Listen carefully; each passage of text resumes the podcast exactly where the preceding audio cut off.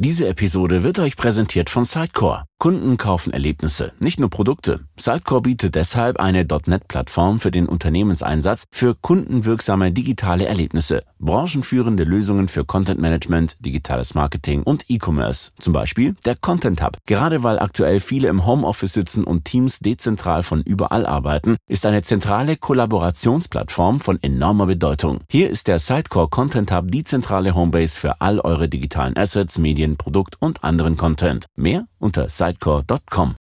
Hallo und ein ganz herzliches Willkommen hier beim T3N Wochenbriefing. Jeden Montag gibt's hier in den nächsten Minuten jetzt knapp zusammengefasst alles, das du wissen musst, um informiert in die neue Woche zu starten.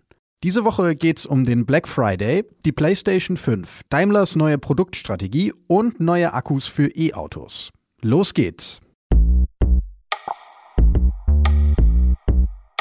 Am kommenden Freitag werden Schnäppchenjäger auf der ganzen Welt wieder auf die Jagd gehen und auch Online-Shops sich entsprechend vorbereiten, denn der Black Friday steht vor der Tür, das E-Commerce-Ereignis des Jahres. Fast jeder Online-Shop, aber auch der Einzelhandel, der lockt da mit besonderen Angeboten. Vor allem im Corona-Jahr 2020 wird vermutlich so viel im Netz bestellt werden wie noch nie zuvor.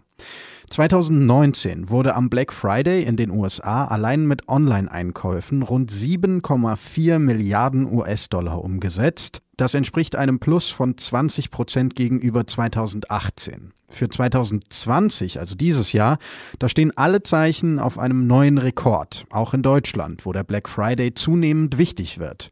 Kanalübergreifend konnten die Händler 2019 hierzulande 15 Prozent mehr Umsatz erwirtschaften als im Vorjahr. Auf t3n.de haben wir deshalb ein paar Artikel für dich zusammengestellt, die interessant sein könnten. Mein Kollege Tobias Weidemann zum Beispiel fasst zwölf Tipps für Händler zusammen.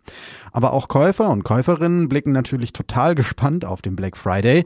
Deshalb haben wir auch Artikel im Angebot, die erklären, was du in Sachen Rücksendung und Umtauschrecht beachten musst und welche Deals sich wirklich lohnen am Black Friday. Ganze sieben Jahre nach der PlayStation 4 ist am 19. November in Deutschland die neue PlayStation 5 erschienen. Die neue PlayStation, die hat nicht nur mehr Leistung, sie ist auch mit ihrem futuristischen Design die größte Spielkonsole, die Sony je veröffentlicht hat.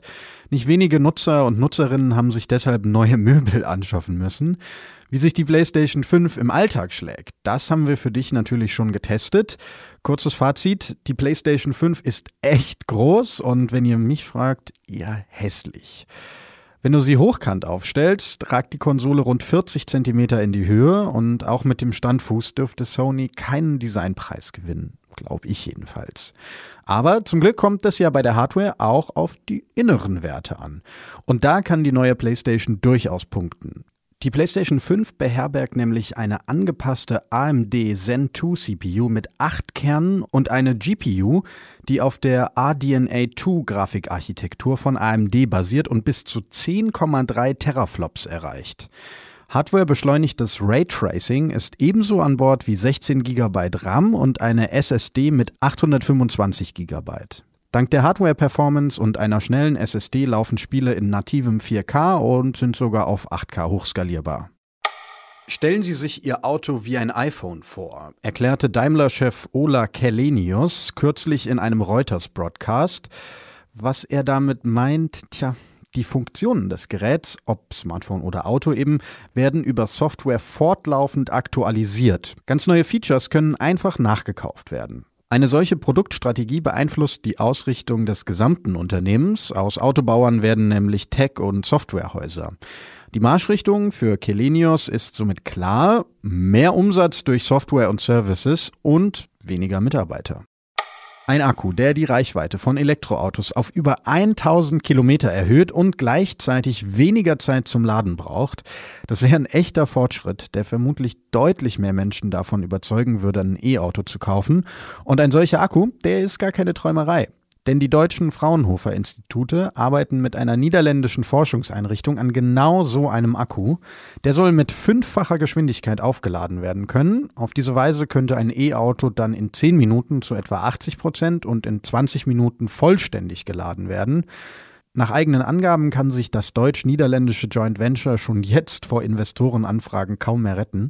Und übrigens auch interessant dabei, die neuen Akkus, die werden nicht nur für Elektroautos geeignet, sondern auch für Smartphones. Dass du in Zukunft dein Smartphone also nur noch einmal pro Woche laden musst, das ist dann durchaus vorstellbar. Das Homeoffice bietet sich geradezu an, mittags einfach mal einen kleinen Mittagsschlaf einzulegen.